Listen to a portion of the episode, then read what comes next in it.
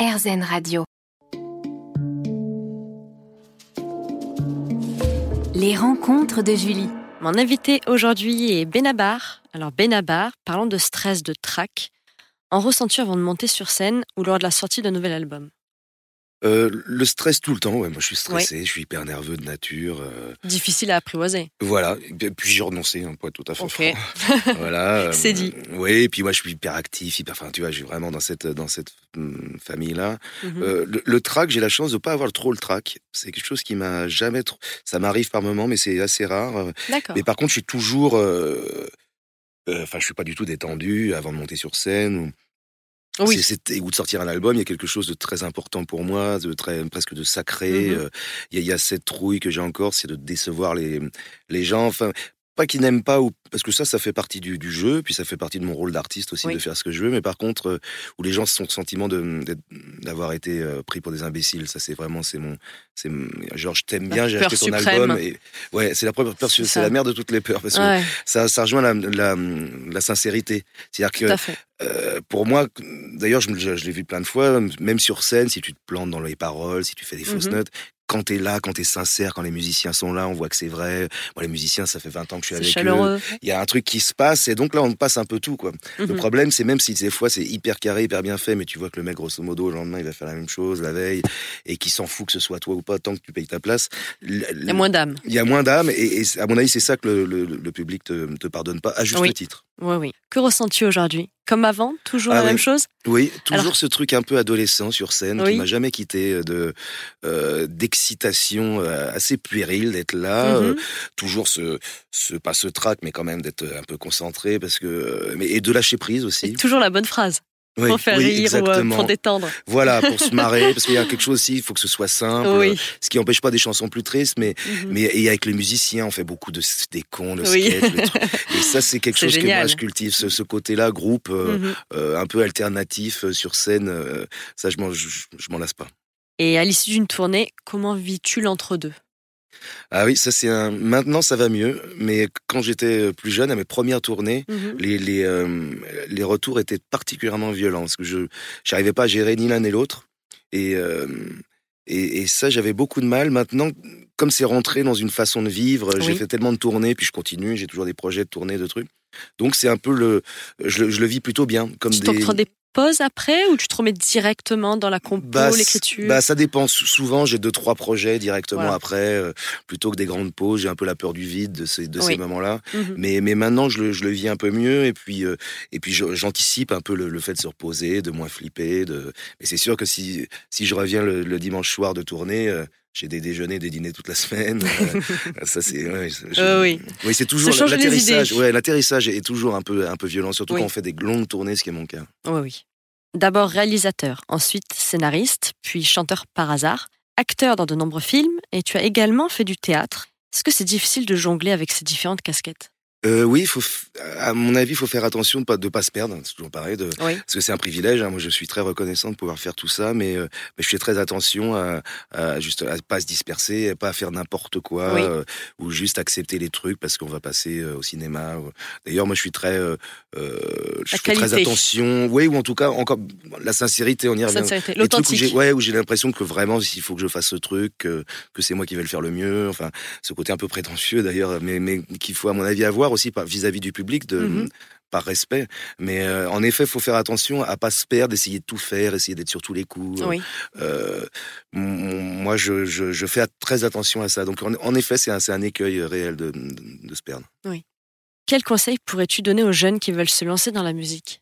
Euh, de, bah, de faire des, des, des concerts, de jouer Oui. en public, mais y compris devant deux personnes, devant trois personnes. Comme tu as fait. Donc, Voilà, devant. de pas C'est- Alors c'est vrai que ça a été mon chemin à moi, mais, mais je m'aperçois que c'est c'est quand même le plus évident parce que c'est c'est là où il y a vraiment le public sans intermédiaire. Il y a trop de trucs avec les, les intermédiaires, les, les jurés, les machins dans les trucs de télé.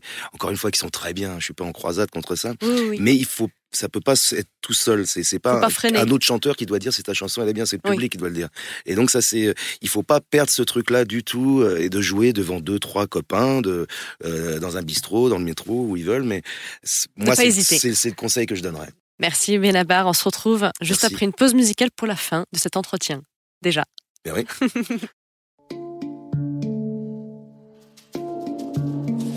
Les rencontres de Julie.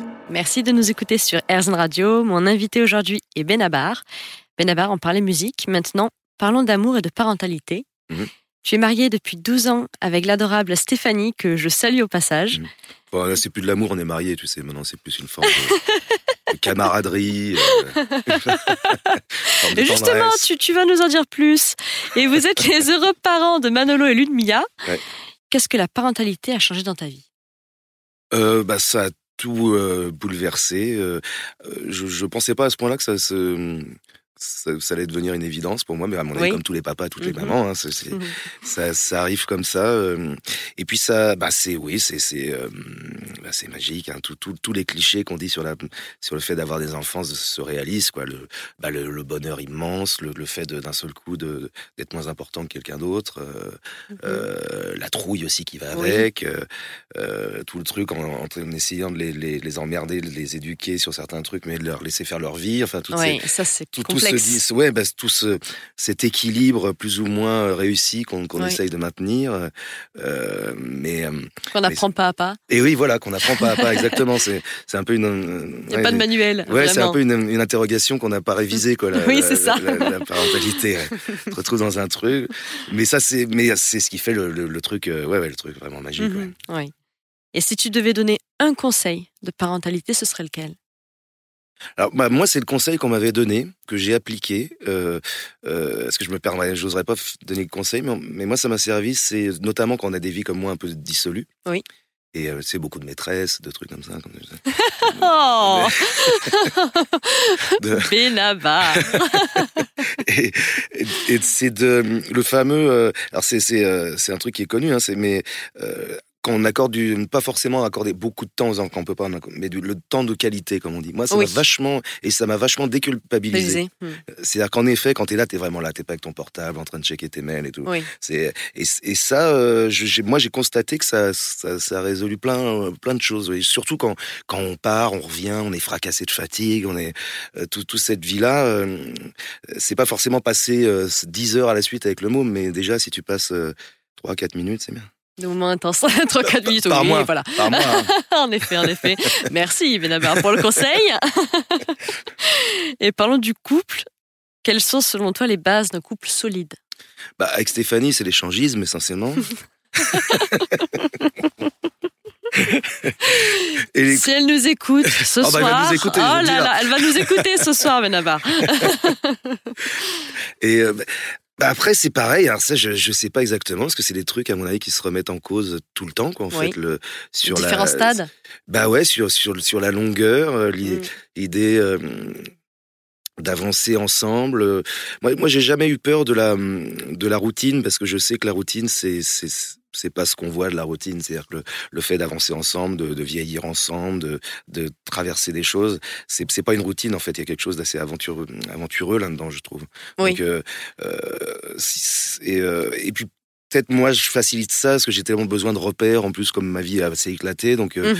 euh, moi j'ai pas de problème à, à, à somnoler devant, devant, devant le JT de France 3 le soir ça me fait C'est pas rassurant, c'est cocooning. voilà c'est ça donc c'est cette vie là de faire de, de faire à manger etc Oui. c'est euh, j'ai pas De besoin de, de- oui d'avoir une vie de chanteur tu sais comme on peut Mhm. l'imaginer ou de chanteuse Oui. euh, j'ai j'ai pas besoin de ça du tout et D'accord. et aussi parce que je déborde beaucoup. euh, euh, J'ai quand même une vie très, euh, euh, voilà, je, je euh, oui, je, je fais beaucoup la fête. Enfin, je, donc euh, je, je consacre un vrai temps à- familial. quoi. Et pour finir, est-ce que tu as de futurs projets? Oui, nombreux, nombreux. euh, Mhm. euh, mais c'est un peu euh, simple, mais euh, ref- refaire des chansons, Oui. repartir en tournée. euh, euh, euh, on est en plein dedans d'ailleurs.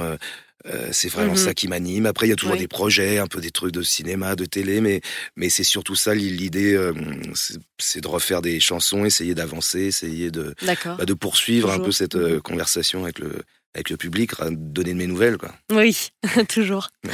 Merci beaucoup Benabar pour cet Merci entretien. c'est un plaisir. C'est un plaisir.